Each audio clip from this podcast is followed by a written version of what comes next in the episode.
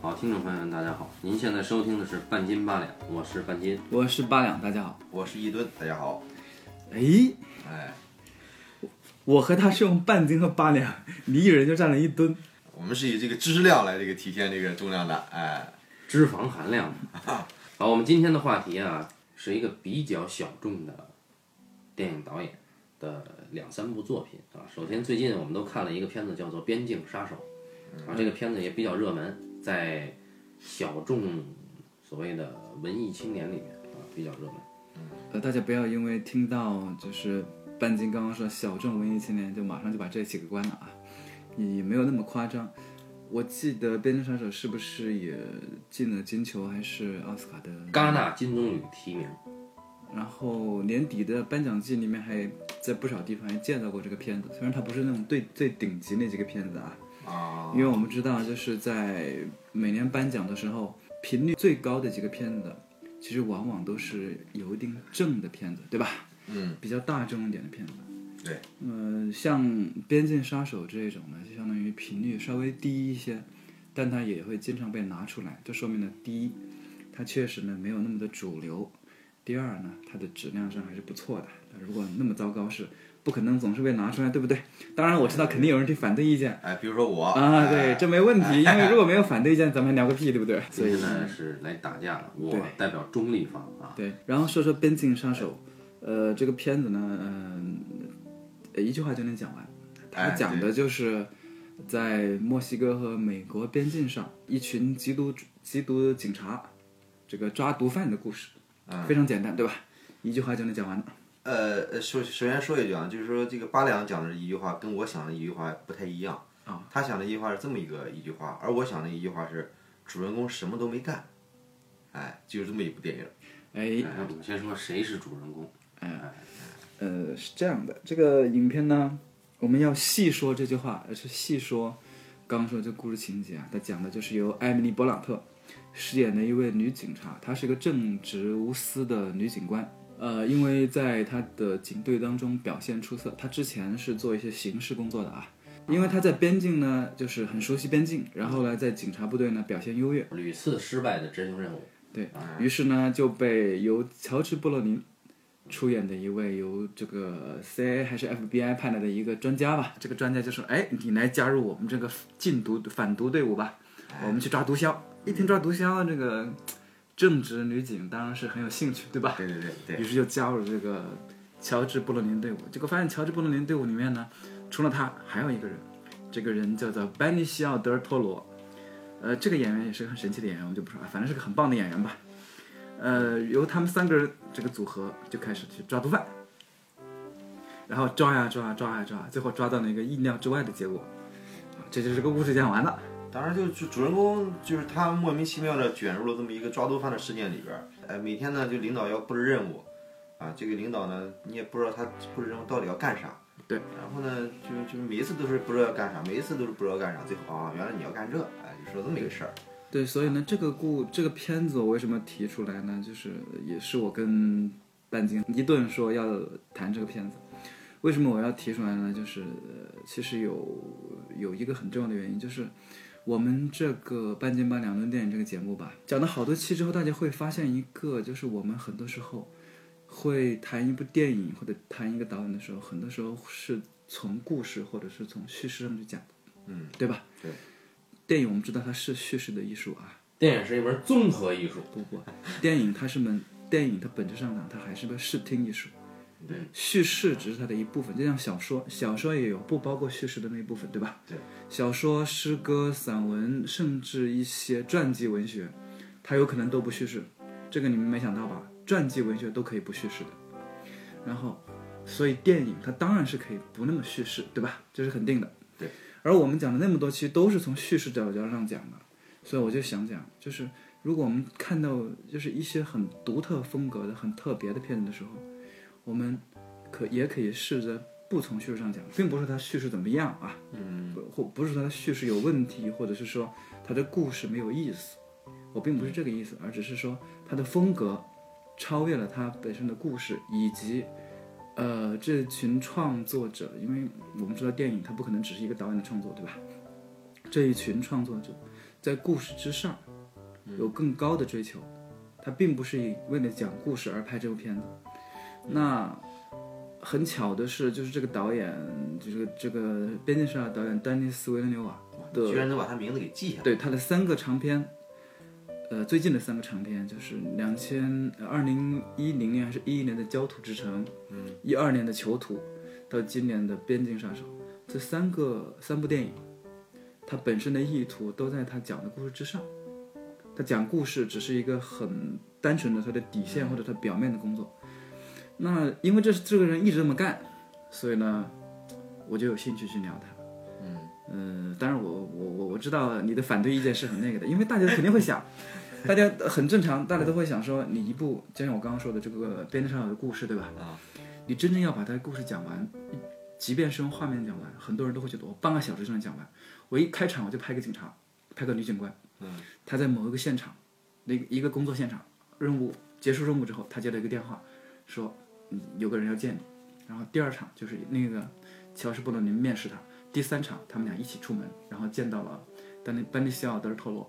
然后很快，真的，如果我去写这个戏，我大概二十场到二十五场，我就把整个片的戏写完了，三十分钟我就能拍完，嗯，故事就结束了，嗯，这里就是三十分钟。然而这个片子拍了两个小时出头，对啊，我也 很佩服这个导演这方面的 能力。很多人都是这么，很我相信很多人也会这么想。我们现在就从这儿开始聊起，啊，就是从好，我们从这个，因为我知道你肯定有很多的，呃，不对对对对他有诸多不满，很多不满，但我并不想，我我并不想从就是从整体上大而泛之的去谈这些什么的不满。我首先就是想从一个小处开始说起，就是在边境杀手当中，我们知道有一场戏，嗯戏是这样的，这个呃缉毒三人组用了一大群车去了墨西哥，对，到墨西哥之后他们进了监狱，对吧？对，穿过城区进入监狱，把人拿到，拿到的过程很快。对吧？对，我们真正看到他押取犯人的过程是非常快的。对，真正时间长的是在进监狱押犯人之前，以及离开监狱把犯人带走这两段路程上，他花了很长的时间。对，这漫长的时间里面，他做了什么呢？发生什么事情了吗？没有。首先，在来的路上，就是进监狱那段路上，没有一件事情是直接作用于他们身上的。对发现过没有？并不是说有一群人为了阻碍他们拿了枪打打打打，他们打了半个小时，所以花了半个小时的时间讲这段故事，没有，没有任何事情作用于他们，直接作用于他们，作用的都是周边的事件，就是当地城市发生了什么，就是发生什么，但是我们没有看到，我们只能通过声音，通过一些其他的城市里面的一些波及呢很远很远，正好波及到他们周边的一些普通民众那儿，看到哦，在他们这一列车之外有一个什么样的世界，但是这个世界跟他们其实没有关系，他们把它隔断了。对，呃，再跟听众交代一下，嗯就是说，其中有一段不是他们到那个地方是发现桥底下挂了很多尸体，嗯，对是扒光了剥光了衣服的人的尸体，有的尸体都已经被砍了头了，对对，有枪声，有各种声音，对然后有他们听说前方的那个无线电说前方有意外事件，有人在交火，但是通通都不展现，对只是通过声音一下知道了而已。始终摄影机盯着他们的是车，关注的是辆车怎么怎么怎么过来，就是外面有个世界，观众知道有个世界，但是他们其实是这个世界的局外人。对吧？对这一列车是世界局外人。那这里有个很有意思的现象，就是问题是他们是什么人？他们是警察呀，他们是维和部队啊，对吧？他们还包括了墨西哥的警察，墨西哥的警察为他们前后开路一大群武装部队，但是所有的武装部队都没有在意其他地方发生什么，关我毛事，就这个态度。嗯，这是在近来时候的这一段啊，这段我印象中特别深刻，因为当我们有就是观众看电影看多了都会有明明确的倾向，就是嗯在观众感，当你的机器始终跟着一个单线索的时候，嗯，它的漫长会更加的漫长，对吧？对，所以这一段它其实，在实际实际的荧幕时间其实没有那么长，但是我们看的时候都会觉得它很长。对这是第一个部分，然后再看它取到人过程很简单，我们就略过不提，不嗯说了。取到人之后，他马上就走，这个时候还真是发生了点事情，对吧？对然后首先是墨西毫哥无的，结冰，呃，首先是墨西哥的警察把他们送到边境，送到边境的时候呢，然后他们从边境检查站过去的时候，就发现，啊，边境桥上 N 多 N 多的车，对吧？对全堵死了。这个时候，墨西哥的保保护他们的警察已经走了，嗯，只他们只剩了他们那三四辆车押送着一个非常重要的犯人，而这个时候他们被堵在路上了。那那个车流基本上就跟我们每天每个星期五这个四惠桥那个地方堵的差不多，就是奔金通那条路上哎堵的一模一样。这会儿大家已经懵逼了，心想前后全是车，也没有人能帮忙，就咱们这几个人得开一个江洋大道。嗯，而这个人在墨西哥这么有势力，抓住他之后，就相当于是得到了墨西哥毒枭的一个重要线索，对吧？对。那毒枭肯定不会就这么就这么轻易的让我把人带走，对不对？对。他会想办法，这是前提情节都有设定的。所以这个时候，还这一段的漫长，还正是因为发生的事情，是吧？他们削人了对，啊，这个时候他们削了人，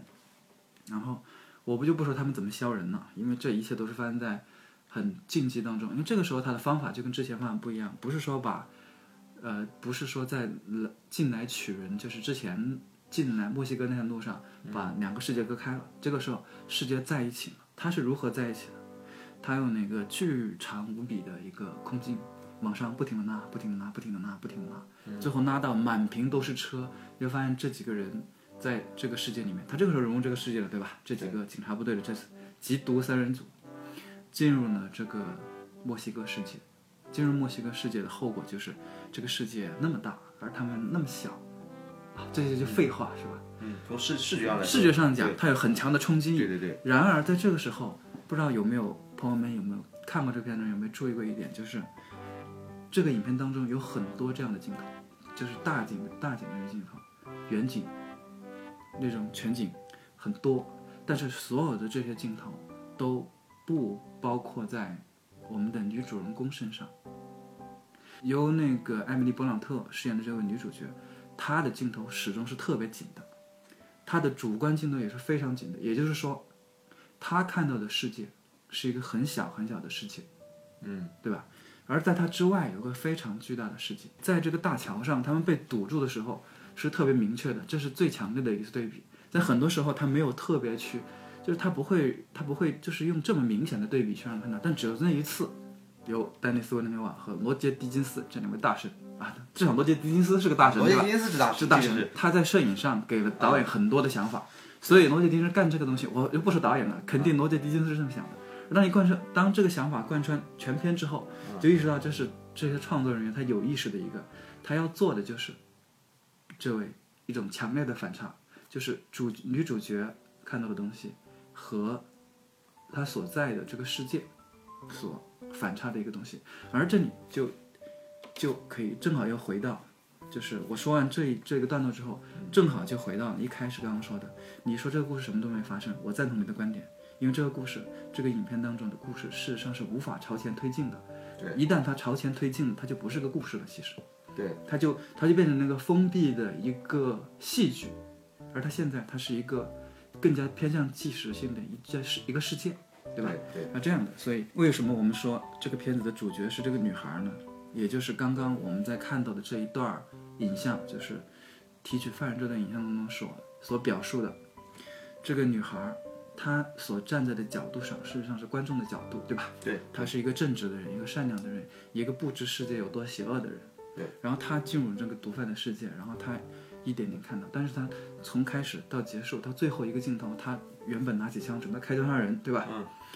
一直到那个时候，她看到的都只有她自己所处的世界。这一段是很强烈的，还有一段是哪儿呢？还有一段是他们穿过那个地下通道的时候，对，那一段影像里面，她始终只能看到她看到的那一段。对，她的视角是非常小的，整个影片都在用这个艾米丽·勃朗特这个女主角所最能被观众所认同的这个观众的视角和观众之外的这个视角在不停的对比，从墨西哥城到这个呃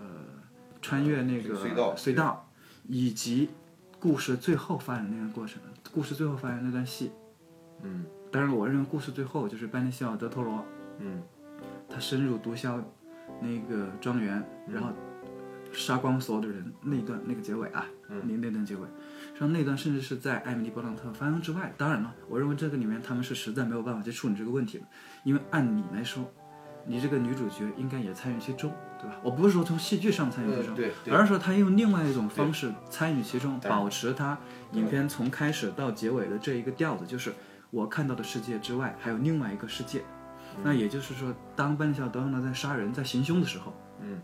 艾米丽·伯特应该有她的一个世界，一个世界。嗯，而正好本内西奥德勒罗干的事情正好是在世界之外。他现在是强行挪过去之后，其实打消了他之前的一些力量或者是一些想法，把这些人打断了。但他不这么做，他的故事讲不完，所以他这么做了。但事实上，就除了那段之外，然后那段某种意义上讲是迎合了他，还是至少保持了他最底线，对吧？就至少那个女孩是看不见的。对，好，整个故事都是这么做的。当我们说了这几个段落，就是故事影片当中最主要几个段落啊，提取囚犯，穿越隧道，啊，最后行凶杀人。当我们把几个几个主要的情节点说完之后，这部影片它本身的意图其实就很明确，就是它其实希望通过它的视听，强加给观众一种印象，而不是去讲现有的这个。说说一个什么人去杀人，或者是一个一个禁毒，或者一个那个的事件，因为我们想象想象得到，包括这个故事本身，它有很多的简略。嗯，呃，我们并不知道德尔托罗是个什么样的人，就我们从他周边，他熟悉墨西哥啊、他的墨西哥那些跟毒枭的一些纠纠缠的关系，我们慢慢知道，哦，其实他有一些复杂的背景，他的家人怎么怎么样的，我们知道，但他没有讲，我们只是知道。乔治·布洛宁就更神秘了，对吧？对，对，我们就他不讲这些，因为他的重点不是这个，他的真正的重点就是让艾米丽·勃朗特这个警察，这个观众，嗯，介入到这一段事件，但嗯是无能为力，什么都干不了，然后介入，看见，然后就 game over，他就是个这样的故事。那这个故事是不是他第一次干呢？我觉得他不是第一回干这样的事情。哎，他确实不是第一次干，这也是呃我非常不喜欢这个导演的原因。呃，因为我最早看他的电影是《焦土之城》，嗯，是一个讲述那个那个讲一个战争，算是一个以战争为背景的一个，对吧？以乱伦故事来这个强调战争残酷的这么一个故事嘛，对吧？啊，你不能揭开谜底 了。这个这个这个谜底没法揭，一揭这个哎没法讲了就。不是这这个地方咱们咱们分析这个导演吧，我还是给观众介一下吧。 不，你不能揭，你揭完，好吧这个片儿就彻底砸手对了，吧你知道？如吗？果对，如果说我跟听众说了这个谜底的话，那么听众就没有必要再看这部电影了。对，那其实这个电影就一句话就可以说得清楚了，一个事儿对对吧？好，之前我有看了一个电影叫《囚徒》，对，是《囚徒》是我们的金刚狼休杰克曼来演的，哎。休杰克曼他他讲了一个这个哥们儿，他的女儿被人莫名其妙的给绑架了啊，作为一个父亲嘛，他发誓要找回女儿的一个过程，还还有基伦哈尔演的警察，就是中途遇到了各种不顺利嘛，然后呢，两个半小时一个电影，我看完之后发现，哎，这一个半小时就可以讲完了一个故事嘛，对吧？所以我发现，哎，这个导演确实他有一个才华，就是说可以把时长给你抻长嘛。嗯所以我又看了这个刚才我们说的《边境杀手》，看完电影后我发现，哎，这半小时就能讲完的故事嘛，对吧？哎，半小时真的讲完了。对你半小时真的讲完了，哎，所以说我就我就我就想探索一下这个导演的叙事的极限在哪里，所以说我又找了他一个一小时十分钟的电影，哎，我觉得这个电影已经很短了吧，这个叫《理工学院》，我看了之后发现，哎，这个电影好像十分钟就就可以讲完嘛，然后我想继续探索嘛，我又看了这个导演另外一个短片叫《下一层》，十二分钟，我看完之后发现，哎，这个一分钟就可以讲完嘛。对吧？所以说，这就是我对这个导演的印象。刚才我跟他们两个人说过了，就是他的能力就是，当你没有能力拍长片的时候，哎，你就把短片拍成长片，这也是一个非常强大的能力。这也是对对我对这个导演的对感受。对对，这一点呢，就是我先我很难去表达个态度，就是，呃，因为你说这个东西就是有一个先验前提，就是说一个多少分钟的故事，最后拍成电影变成多少分钟。啊嗯，那这里面我们就有一个假设前提，就是电影是为了讲一个什么故事，对吧？嗯，其实你有一个假定性前提在在在在这儿了，但是我们其实很多想做电影的人，或者是说大部分把电影做成了某种强烈风格的人，嗯，呃，他其实最开始奔着的可能就不是为了去，仅仅是为了讲一个什么样的故事嘛，这是第一个啊，这是肯定的，对吧？肯定有这样的人。嗯对，这个丹尼斯·维伦纽瓦是不是这样的人呢？我猜他有可能也是一个这样的人，这是第一种呃啊。但另外一个呢，就是你这个东西它本身也是个悖论，就是说一个可以讲多少分钟的故事，那他为什么把它拍成一个半小时？这就是其实涉及到我们在就是视听感受的时候一个节奏问题，对吧？对对如果我们有的时候觉得长是因为节奏慢了，对，有时候觉得那个东西又短了，是因为节奏快了，呃呃这个是一个节奏问题。这一旦说到节奏，它就不仅仅是故事本身了，因为节奏的话，你肯定要涉及到表演，你要涉及到制作的那个水平上。呃，其实我觉得它不光是一个节奏，当然我我觉得这个导演他本身他节奏还是很好的。嗯啊、我看这电影就是你会很顺畅的把这电影看下来，不会觉得它闷。嗯，然后当然你看到结尾的时候，反正我每次我都是看到结尾的时候，我会我才会觉得我靠，又被这哥们给骗了，你知道吧？ 不，这就是人家厉害之处，你知道吗？但是刚才说到，那比如说我们说莱昂内的电影。啊，美国往事、西部往事，美国往事这个故事一个半小时，呃，两个小时吧，肯定可以讲完。 对啊，西部往事两个小时四十分钟，一个半小时绝对也可以讲完。对啊，但是我看的时候，对吧？他他他节奏他节奏肯定是比较慢，对吧？但是我看的时候，我一方面我不会觉得它慢，但另一方面到结尾的时候，我会觉得非常震撼，太强大了，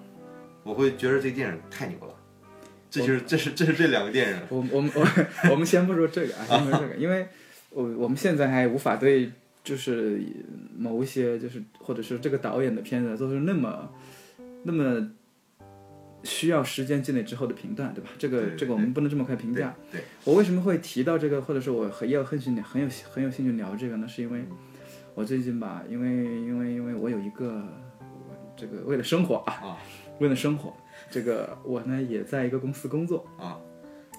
啊，我们的工作时候呢，就我会给我的上司嗯就是提报一些我觉得很有意思的故事，那肯定是一些很有名的作家写过的故事啊，中篇或者短篇小说。然后我有一次提报那个故事，大家都说好，但是这个时候呢，呃，我的上司说了一句很有意思的话，他说：“这个故事也就三十分钟就能讲完的吧。”然后当时呢，我就不知道说什么才好，嗯因为，呃，所有的故事，嗯，都是可以在一定时间内讲完的，这是肯定的。对对吧？你包括《星球大战》啊，《星战》三部曲，我确定《星战》的前传三部曲，虽然它可能讲的有六七个小时，嗯，但我觉得一个半小时，你说能讲完吗？它也能讲完。哎对，所以说我们就是你，首先我们不能单纯用一个时间来衡量它，这是第一啊。对对对再有就是，它主要还是说在于你在这个影片当中你想要说的是什么，这个很重要。对，就是，呃，电影它电影绝大部分电影啊，它或者是有想法，就是有一个有一个想法贯穿一部影片的这种电影，呃，它一般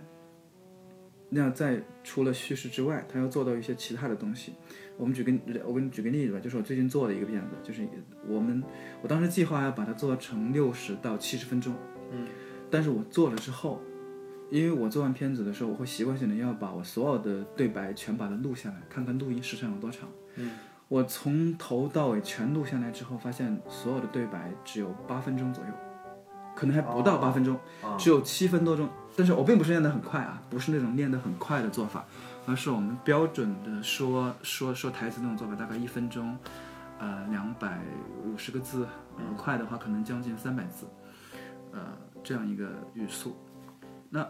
全部说完，嗯，八分钟话就说完了，嗯，啊，当时我就有点惊讶，我心想八分钟，这个故事能不能讲讲完呢？后来这个我想了想去怎么办，我说注点水吧，嗯，然后注了大概三分钟时长的台词，也就是加了一千个字儿吧，嗯可能不到一千个字儿台词，就是巴拉巴拉哔哔哔，多了点哔哔的话呗，然后加了，加了之后，我就去现场去拍了，嗯到现场拍了之后，这三分钟的台词变成了十五分钟的戏。你要知道啊，我是纯加了台词，没有加戏，只加台词。为什么它会变成十五分钟戏？因为到了现场，你我在看监视器的时候，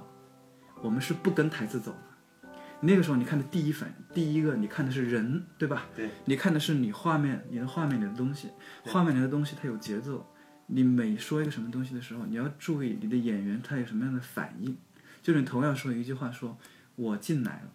对吧？我们举个特别简单的例子，就说，就是这个时候呃男主人公要打开女主人公的房门，说我进来了。我进来的时候至少有两个反应，第一个男人什么反应，第二个女人什么反应，对吧？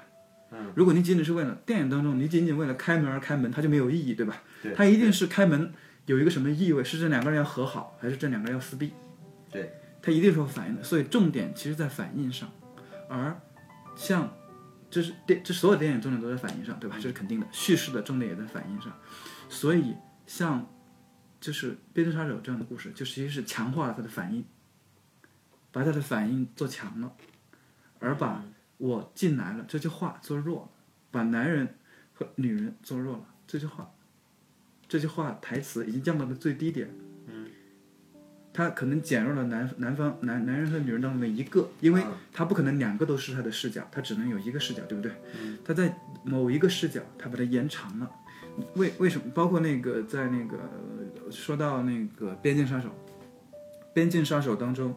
有一段长长的戏是穿越隧道，嗯，穿越隧道带着夜视镜啊，就是从戴夜视镜之前开始准备进入隧道，然后那个隧道之间漫长的前进，嗯，紧跟着是我们始终紧跟着都是女主角艾米丽布朗特，嗯，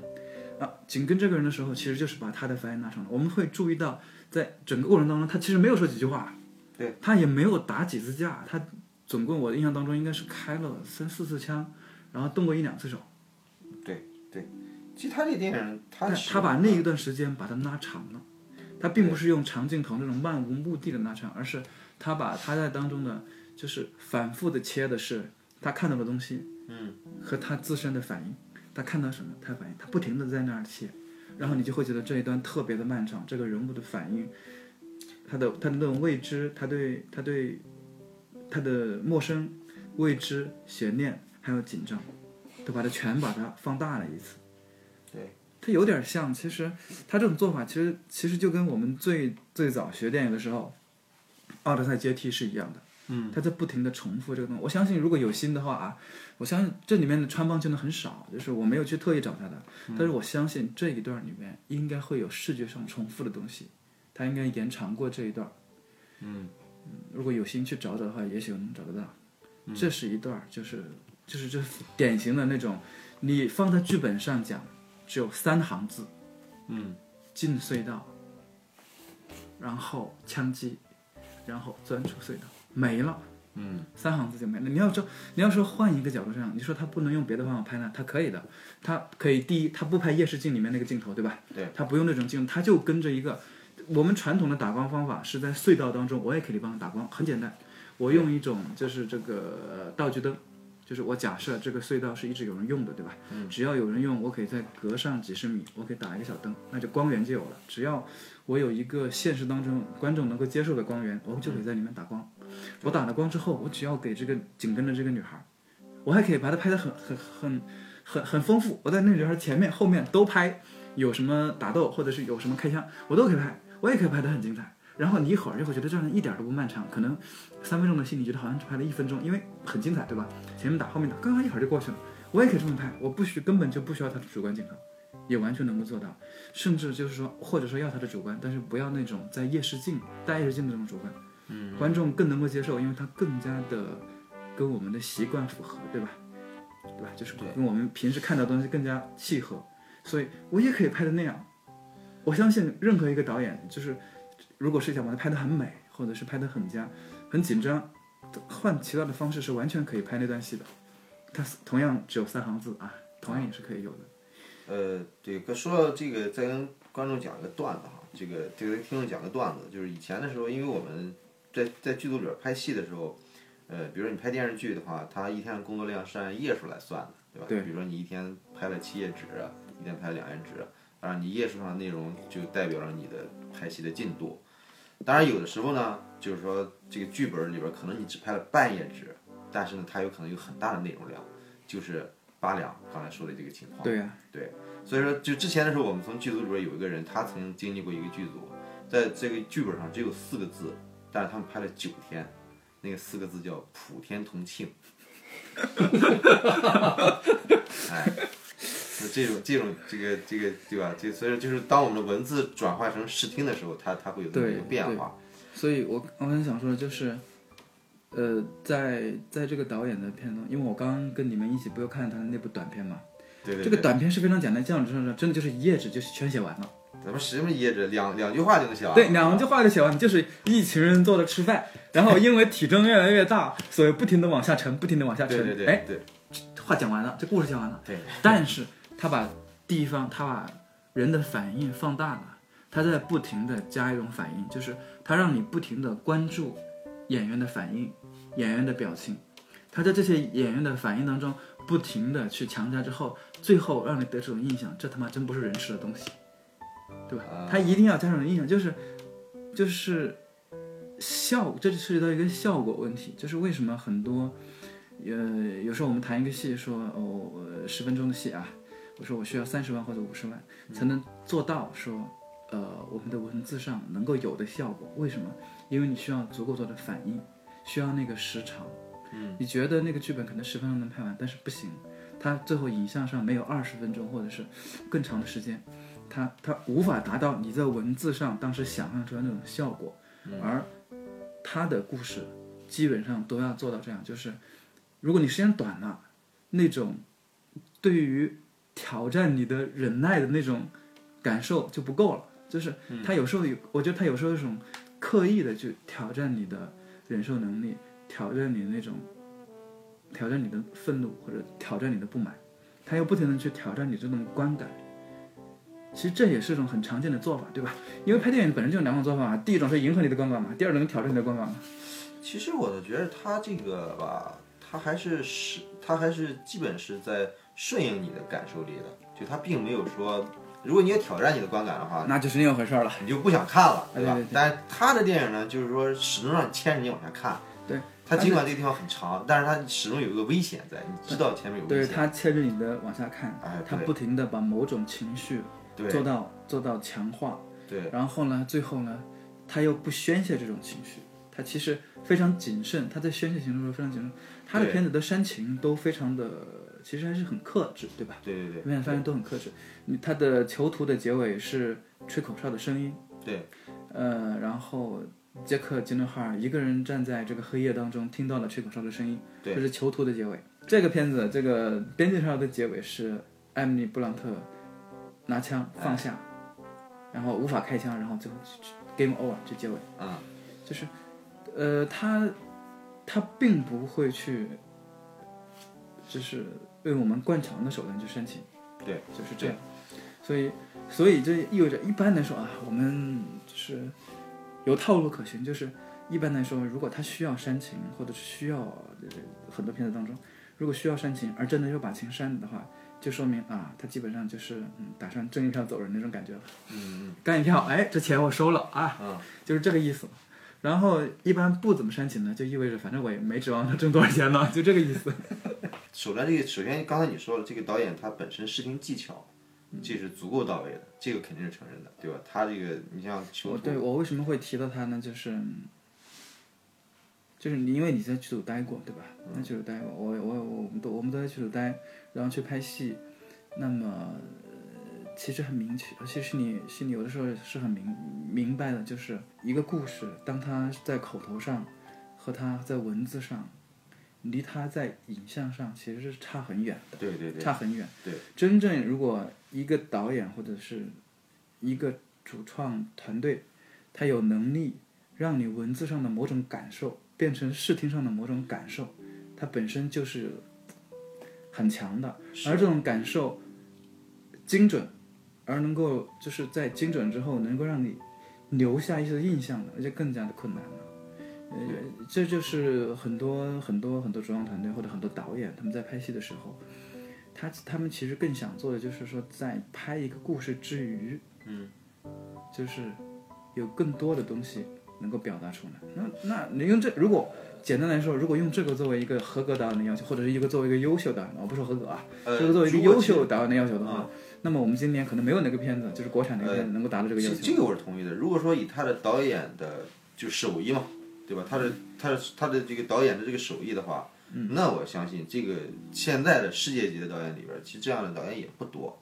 你像像我们上期聊的这个基基，对吧？跟这个比，肯定金金呢就适合去做电视剧，啊、对对对对对，我觉得你们两个首先严重鄙视了电视剧这个题材的存在 啊！电视剧不是不是能这样被鄙视的，就是鸡鸡它电视剧它也做不好啊！啊，真的真的是这样，因为电视剧其实，呃，它是另一个完全不同的题材，它的做法和电影没有高下之分的啊。啊，行吗？好，我 错了。我为什么会就是我为什么提到《边缘杀手》了？就是除了这个我们其实对导演我并不想对这个导演我并不想讲太多，嗯呃，因为他的他选的故事呢，呃，能够看得到他一以贯之的想法，嗯他以他他其实，呃，很希望讲的东西，其实是很正统的东西，对吧？嗯、对不管是《教徒之城》《囚徒》还是《边境杀手》，他讲的东西都是跟更狭义一点的来说，它是跟宗教里面的人和缺点，就是缺陷那个部分，以及人群的缺陷那个部分，他对这个东西很有兴趣。但这么一说呢，这就几乎是所有艺术家所感兴趣的地方，对吧？所以我没法去这么具体的去说它。我想提到《边缘杀手》呢，其实还有一个原因，就是因为前些天我看了《间谍之桥》，嗯，这就点是斯皮尔伯格的片子。嗯嗯、这个片子呢，嗯、拍的是真好。嗯真好的就是说，呃，到了斯皮尔伯格年近七旬，到这啊个年龄，对吧？制作的层层面上已经没什么可挑的。嗯，就这个片子，我从头看到尾，从我自己看到的那一部分，嗯觉得就比方说，呃你如何运用你的镜头，如何去掌控演员的表演，嗯，如何这个时候就是叙事的节奏感，然后以及就是控制你的，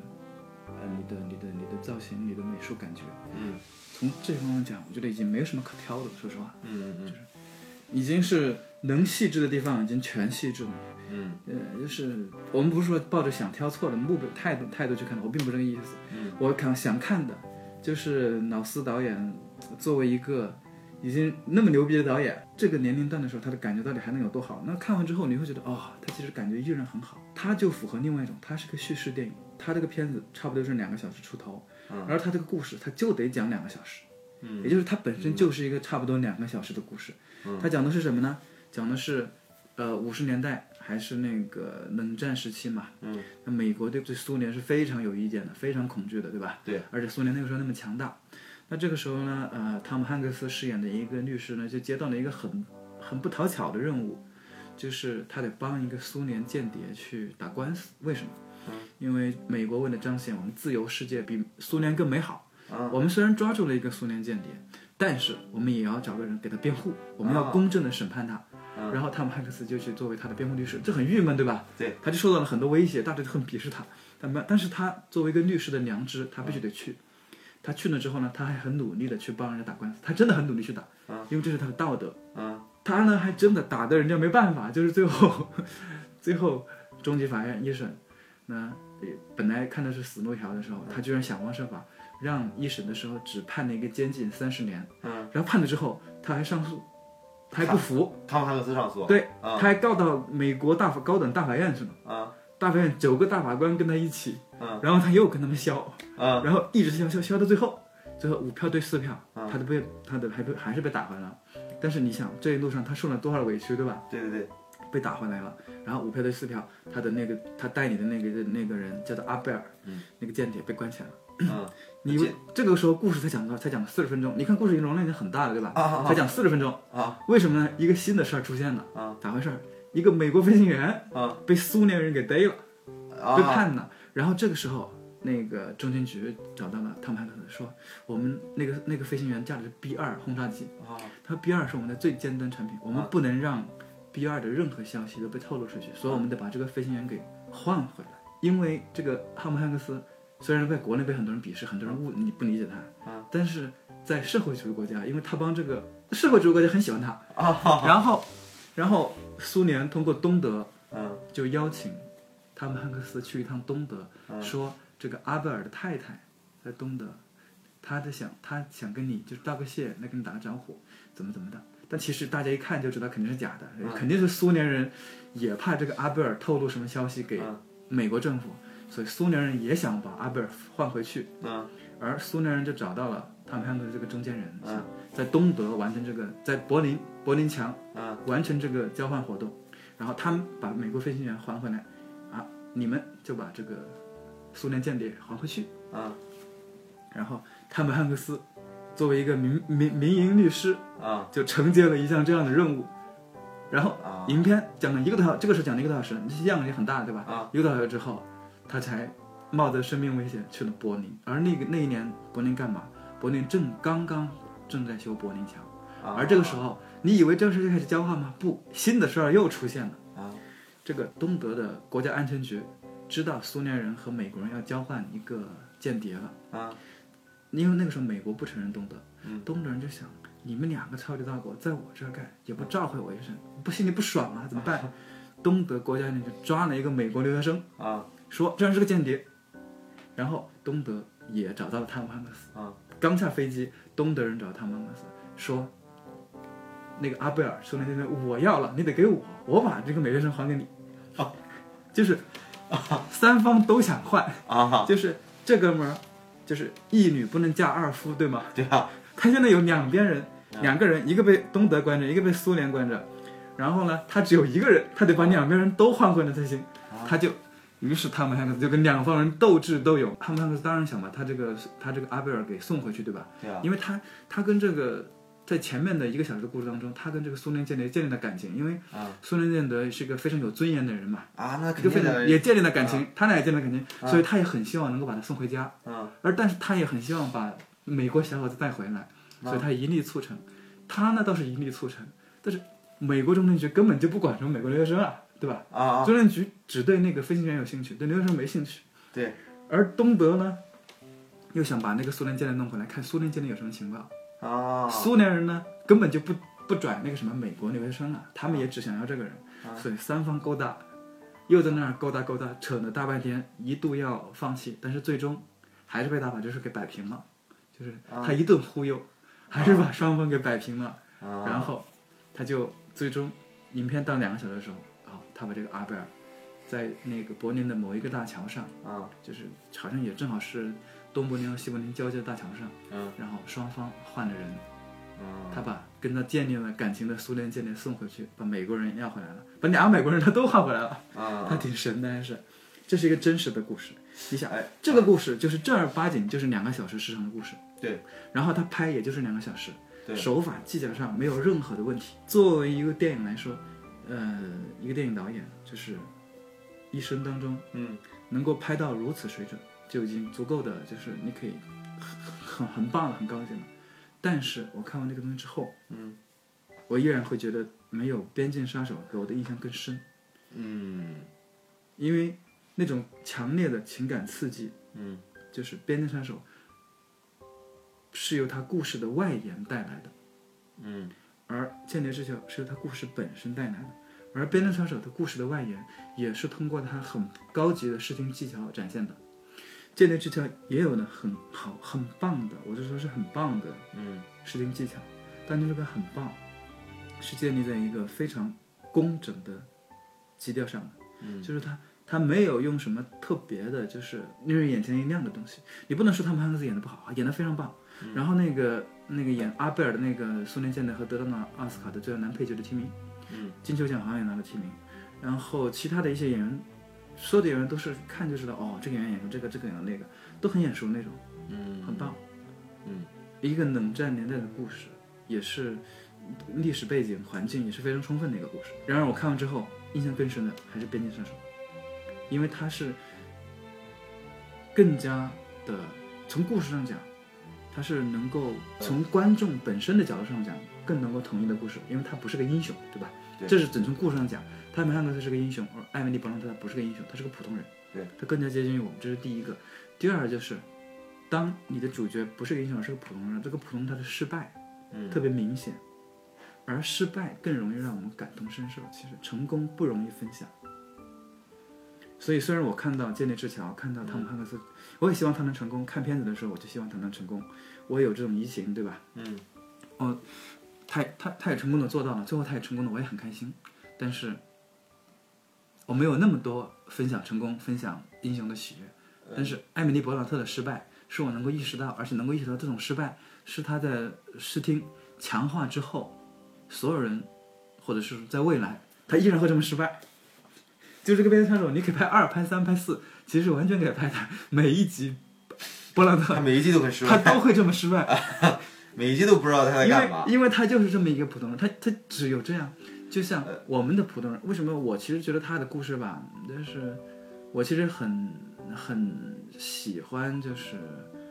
呃，丹尼斯·维伦纽瓦这几个故事。一方面，我是觉得他的故事是一种呃自身性的故事，嗯，就是呃人物的行动、人物的原因、人物的结局都是由他自己造成的，这是一种自身的宿命论的故事，对吧？嗯，啊，我以我比较倾向于比较喜欢这样的故事，因为就是人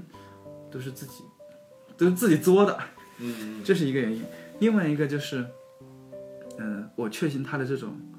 视角啊，就是他所他的里面他的影片当中这种人物的这种未知视角，就是人他的主角知道的东西并不多，和我们生活当中的经历其实很相似的。我们生活当中在经历一件事情的时候，往往知道的其实只是一整件事情当中的很小一部分，很小一部分。嗯，我们不可能知道世界上那么多。而他的故事，他的几个故事其实都是这样的。人所知道的都很少。你看《囚徒》里面的杰克·吉伦哈尔的警探，他知道的太少了，他好像什么都不知道。但是，但是我看到那个《囚徒》，看到那个呃呃豆瓣上有很多的、呃观众看到《囚徒》之后就破口大骂，说杰克·吉伦哈尔，你这个警探你太蠢了，你这都没看出来，那儿都没看出来。我心里想知道，心想说的就是在生活当中。嗯人就是这样的，你不可能说事后诸葛亮说你看到了这儿有个什么项链啊，跟那个照片上项链一 样，嗯当时人是察觉不到的，正常人就是那个样子的，对，那才是真实的东西。所以，所以他们，我看很多在豆瓣上有人拿出了 CSI 来跟他对比，我跟你讲，我操那个 劲，你就对吧哎，休杰克曼对吧？每次揍那个傻子也揍不出什么东西来，对呀、对吧？大家大家大家就纷纷就是说，哎，你这个智商太低了，不如 CSI，呃，不如这个什么探案，不如那个探案。我跟你讲，我靠，这确实不如啊。他其实这个导演他他确实在推他在气氛的营造上了，对吧？他确实有他自己的水准。呃，但是呢，我觉得像刚才说《间谍之桥》跟这个那个这两个电影比，其实它的立意上是有本身立意上它是有高下之分的。对，《边境杀手》它的立意一定要比《间谍之桥》的立意更高级。《间谍之桥》说白了，它就是一个美国主旋律，对吧？老四一辈子拍的电影也全是这种美国主旋律的电影。嗯，不过我不不过如果你们还没看的话，其实我还是觉得可以看一看，那因那为这老资的活儿肯定还是好的嘛。 嗯呃，如果要就是要做电影的话，学老师是肯定没错的，那个做的太太工整，就是就是看他的那些你你看他的单场戏的话，你觉得就是拿来当教材用，就是那种。啊、还有就是《间谍之桥》，我印象特别深，就是开场第一个镜头，嗯，我真看完这个镜头，我想啊、这应该是给拿教材用的。他在一个镜头里面，就是只是稍微动了一下，嗯，就是，呃，放了一张镜子，然后摄影机稍微动，围着人动了一下，嗯，就是涉及到了四个景别啊，啊，四个景别，然后把正反打全景全打完了，但是实际上只是镜头动这了就一下，是斯皮尔伯格令人厌恶的一点，你知道吗对？就是在《辛德勒名单》里边，他动了我我很反对，就是你说的这个老斯，这个已经作为七十多岁了，水准很好，这个是这这个没有意义的，因为在辛德勒名单他的中年鼎盛时期，嗯他的潜台词就是我他妈全会，对他就是前会啊，就是奇技淫巧之能事，把所有的视听教科书的东西全给你拍一遍，就这种这种人，就是你可以当教科书使。我更喜欢《边境杀手》一些，是因为《边境杀手》它表达的东西它更明确，以及呃更强烈一些。《建立之桥》啦，嗯，它太工整了，真是它太工整。它之前那个片子就是一一年还是一二年那个《战马》，啊，那片子也很工整，他这电影都是那样。这里边就牵扯到这两个人的对比啊，其实这两个人对比是不合适的。啊当然这两个人肯定不合适对比啊。就放在这儿比比一比就比了吧。就是其实斯皮尔伯格他一向是一个个人英雄主义，他是放大把人的能力和主观能动性无限放大的结果。而这维伦纽瓦这哥们儿，他是把人无限缩小的结果，就是说他始终在讲一个人的局限性。你看《焦土之城》，就是每一个人都都不知道自己的那个那个那个全部血缘是的那吗个，对他不知道自己出身，甚至不知道自己的那个来自于哪一个，就是这个所谓基因的另一半是是哪儿，他们始终在找的是这个。看似他们以为他们找的是，呃，跟他们相相同辈的人，其实他们找的是他们基因的来源，这是一个非常大的局限性。然后囚徒本身名字就是局限，对，这个休·杰克曼也好，吉伦哈尔也好，都是囚徒困境里的人。你这个边境杀手布朗特一样是个是个是个局限性非常大的人。这个导演至少在视听的表现上，我是很欣赏的。然后在气氛的营造上，到目前为止，当代导演很少有人能达到这一点。但是有一个问题，就是说，在这个《边境杀手》里面，艾米丽·勃朗特是这人的主观能动性几乎为零，特别特别惨的一一个女人，就是她几乎想要，哪怕就是说这人这个想来一发都做不成。都做不成，就发现我操，这都是设计。就这人在这里边什么事儿都干不成，所以这个里边真的是太憋屈了。这个片子，这故但事，是也唯其如此，所以这个片子其实，嗯，但是其实我看来这个故事还，这片子啊，真是够狠。这片子还不够憋屈。这片子要真正憋屈呢，不仅他要憋屈，乔治·布洛宁也要憋屈。你德真尔正托憋屈的罗片子是三三只猴子这啊，种，对对对西兰的片子是真憋屈。对，德尔托罗应该也憋屈，但是还好他没有所有的人都憋屈，但是他最后做到的是一个憋屈的效果。你想啊，德尔托罗最后是去复仇，对吧？嗯，他复仇成功了，但是没有任何人开心。你看的时候不会觉得开心，德尔托罗也不高兴，乔治·布洛宁、布朗特就没有任何人会因为他复仇了或者杀那个毒枭而开心。他那个最后他杀人那段没有任没有丝毫的宣泄的快感。就是这这里边的角色，包括囚徒里边的人物，他其实都是被自己不得不背负的一个命运或者说责任去牵着走的，他们自己没有选择。所以呢，这个勃朗特呢，就是上一集里面的杰伦哈尔，对吧？他这对他们俩的印象呢，都是第一，他们俩其实呢都努力去干的，但是什么都干不成，这第一个。对。第二呢，他们都是一点点滑向了一个困境，在干这件事情之前，他们其实没有意识到这个困境。囚徒里面的杰克·杰伦哈尔在接手这个事案件之前，嗯，他号称是所有案件都破了，对吧？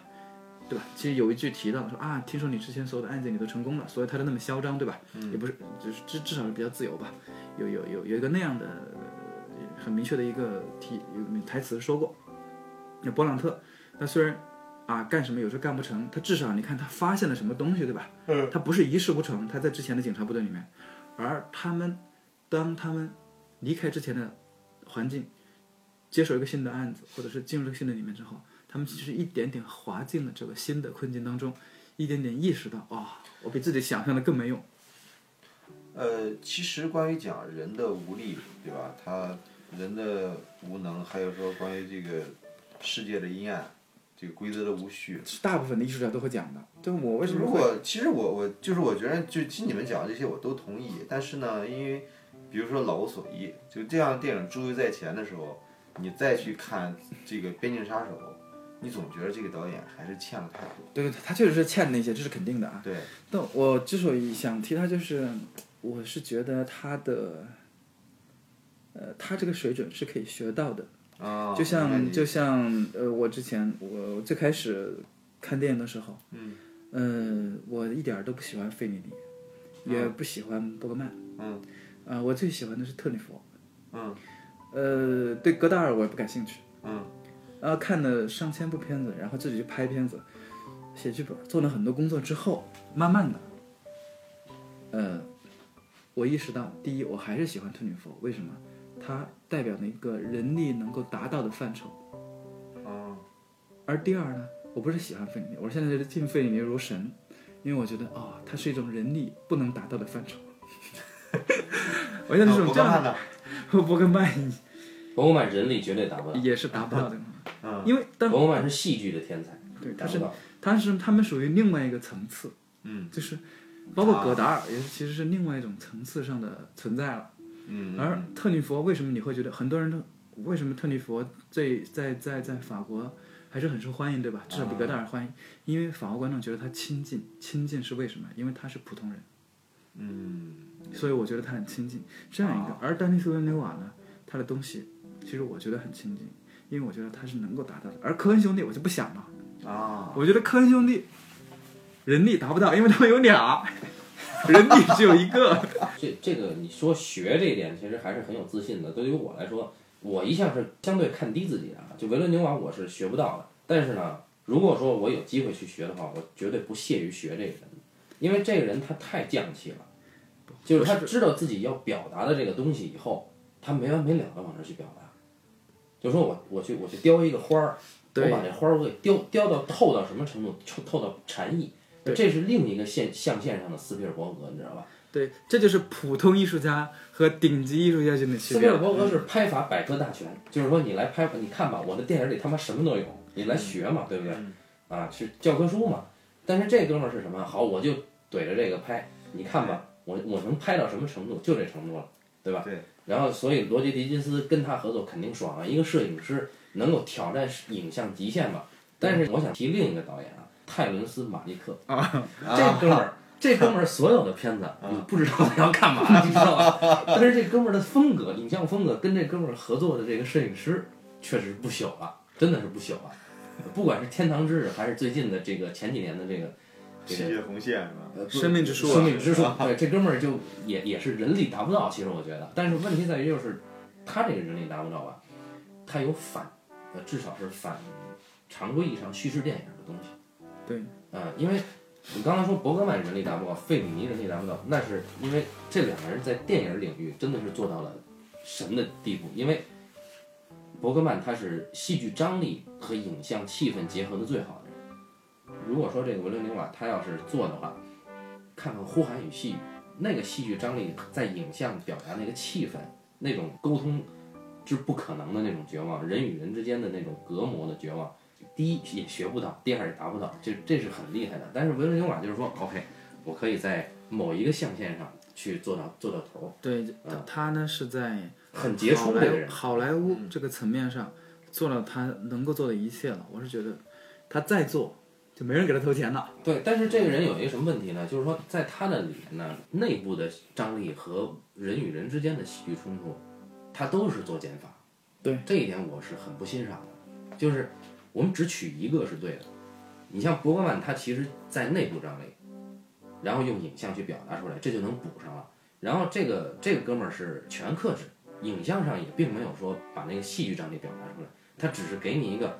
呃，我告诉你啊，人就是这么渺小，然后这个世界是这么大，给你一个极端绝望的现状，但是呢，从来没有表达。对，就是说这这个人物他自己坚持什么不知道，这个人物自己为了自己的信念做了什么不知道，没做。然后这个人物为了自己的信念，他去伤害了别的什么人脉，也没有说到。所以就是这在他的在这个导演的世界里面，他这个导演镜头里的人物，有些像昆虫。嗯，换一个，呃我们如果放大了他一些动作去说啊，也不能说完全没做。呃，艾米丽·勃朗特至少曾经试图拿起枪，是吧？把德尔托罗杀了。德尔托罗至少去尝试了复仇，对吧？他不是完全没有做，只不过他一做他就停了，因为他的我是觉得就是你刚说的这一这个呢，嗯、会会把不不能说会吧，只能说是可能会影响他目前所能够掌控的平衡，对吧？嗯就是说，你在这个故事当中，你的人他的主动性，他一旦多了一些人物的主动性之后，他可能已经他就无法掌握这个故事或者是他想讲述的东西的平衡性，他会知道他能力还没达到那个程度。这至于是不是将来能够达到，那就再说了。对，不好说，啊这不好说。我这个东西不不这个这个东西啊，其实我是觉得，嗯、这东西练不出来。这是一个被摄影师骑在脖子上的导演，你知道吗？嗯这种这种是是有有有些问题的。呃，我在看最近最近看一些看一些老的片子的时候，我就会想，嗯、有些有些东西确实是刚刚说费里尼的片子啊，嗯，那是天才能够达到的东西，达到的达到的一种范围。而像他这种，可能是通过你有学习、你努力之后，嗯能够达到这个程度，是不是能够再上一层，其实就很难讲了。嗯，但是就目前来说，呃，在好莱坞的这些每年出的这些影片当中来说啊，呃，它算一个吧，它它它它基本上都是在好莱坞这个范畴之内，嗯，几个片子都算是做到了一些他自己想做的东西吧，还是做了。而而在它之外呢，可能还有那个伊纳里图做了对吧？墨西哥那几个仔，那三个墨西哥仔对吧？但是但是我觉得那三个墨西哥仔呢也没有那么强。那呃卡隆还是很强的。因纳里图是讲不了一个完整的故事，你知道吧？这哥们儿永远是拼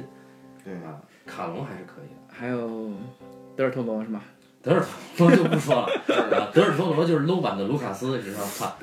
还除了就墨西哥这几个人，还是至少努力上想讲出一种有他们风格的东西。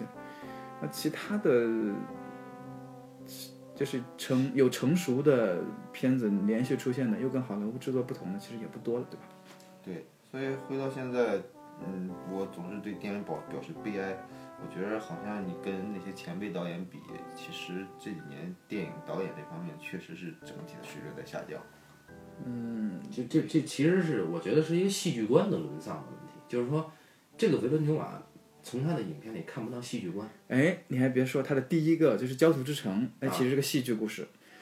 那那只是一个悲剧宿命论的故事，那其实谈不上什么。我的印，象当中，好像《焦土之城》改过戏剧，还是说是从戏剧改来的。我印象当中有，我有这个印象，因为它是个特别戏剧性的故事嘛，本身。对，因为电影的形态很多样嘛，就是不是说所有电影都要做这个有戏剧冲突的电影，这个无所谓。但是问题在于，你真的做到那种天才或者大师的东西，你这里面一定是有一个，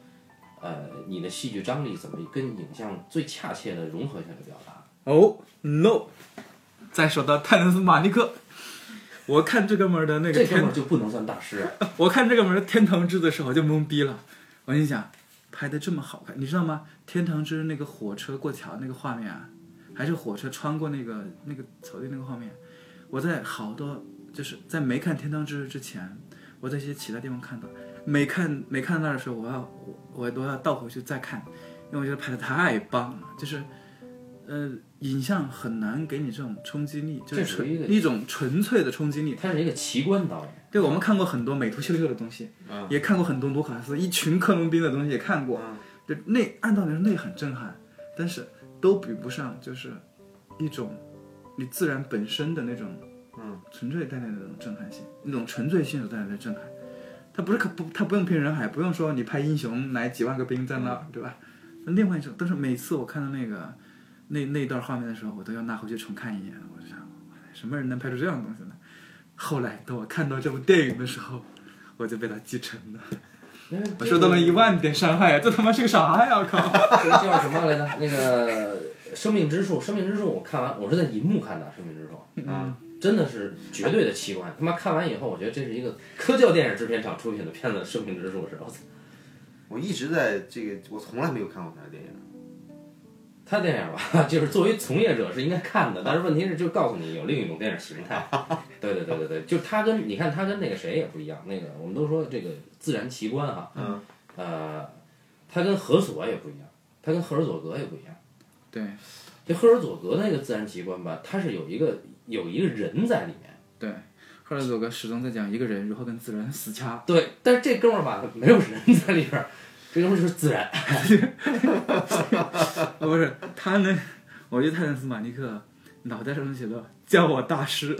这四个这字哥，们儿也也是有点，你看那个，所以像这个罗辑狄金斯，他他有另一部影片还是挑战了《天堂之日》的摄影，这个影片叫《神枪手之死》，啊，布拉德皮特演的，也就是就是他的名字叫这个暗杀什么詹姆斯嘛，嗯嗯啊，这个片子是罗杰·狄金斯摄影，我觉得啊，在我的观影范围里，这个片子的摄影是极致的，这是我去年的观影十佳。哦，这个这个片子，这个片子也是去戏剧化去到一个程度，但是其实它内在的戏剧张力是非常强的，是这个凯西·阿弗莱克演的，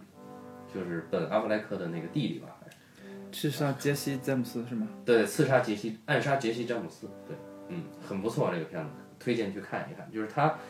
好，我们很期待。所以罗杰·狄金斯骑在这个维伦纽瓦头上，可以无数的次的去做试验，你知道吧？反正有这么一个导演，你就玩儿呗。所以他，你看他说到这个摄影师跟导演那个，他就不如这个戈登·威利斯和这个科波拉的关系。就戈登·威利斯他永远是一个呈现者，但是我不是我的，我我没有做过影像实验，嗯对吧？人家知道我是干嘛的。嗯，啊，你就就黑泽的摄影师也从来没有说我，哎你听我作为实验，这在日本是绝对不可能发生的事情。嗯，对对对。但是有有一个人，他后来就是后辈都是不长进的嘛。这个谁，岩井俊二的摄影对小田生，对就整天骑在他脖子上拉屎嘛。所以就是至于小田生先死了，你知道 吗？ 对呀、所以因为女儿一直不拍电影嘛。 你你的意思就是说，嗯，咱们现在等等等等看是吧？等罗杰·狄金斯挂了之后，看看维伦纽瓦还拍啥，因为对可以找因为这个维伦纽瓦应该是六七年还是哪一年的，反正还挺年嗯轻。而罗杰·狄金斯就不说了，那可是啊上一辈了。可以找我们的新锐摄影师嘛，我们这有这个烈日灼心和这个老炮儿的新锐摄影师嘛啊。 那就是那就是后话了。哎嗯总之，他的片子呢，我是觉得可可以一看。大家看惯了好莱坞的片子之后，看一看他的片子，其实还很不错的。还是所以就是，其实说回来，就是像这个国内有个导演可以可以比一比，娄烨是可以比的。哎，而且娄烨的摄影摄影师跟娄烨的关系，其实我觉得比这两个人更融洽，因为娄烨那个调调，他没有选择前设戏剧冲突的故事去表现，娄烨的这个戏剧性是逐渐生出来的，我很欣赏这一点，就是说我的人物变化，就是被这个环境逼出来的这个人物变化是慢慢慢慢显现出来的，这是娄烨的故事，但是在这里边，就是这个人物的在这个前设这么强的一个戏剧性里边，人物他如何去扭曲，我们可能就只需要看一个结果就完了，因为他前面已经给你压死了，就在这种条件下，没有任不可能产生任何正常人。嗯，但是这个你就对于观者来说就很不舒服嘛，就是我们看不到变化，所以这个这个是可能是，呃，现在就是鸡蛋里挑骨头嘛，对吧？嗯，你就说到这个变化，有些片子人物他就是没有变化。 相信我，这种片子咱们都看得多了。嗯，说句玩笑话啊，就是我们说，嗯，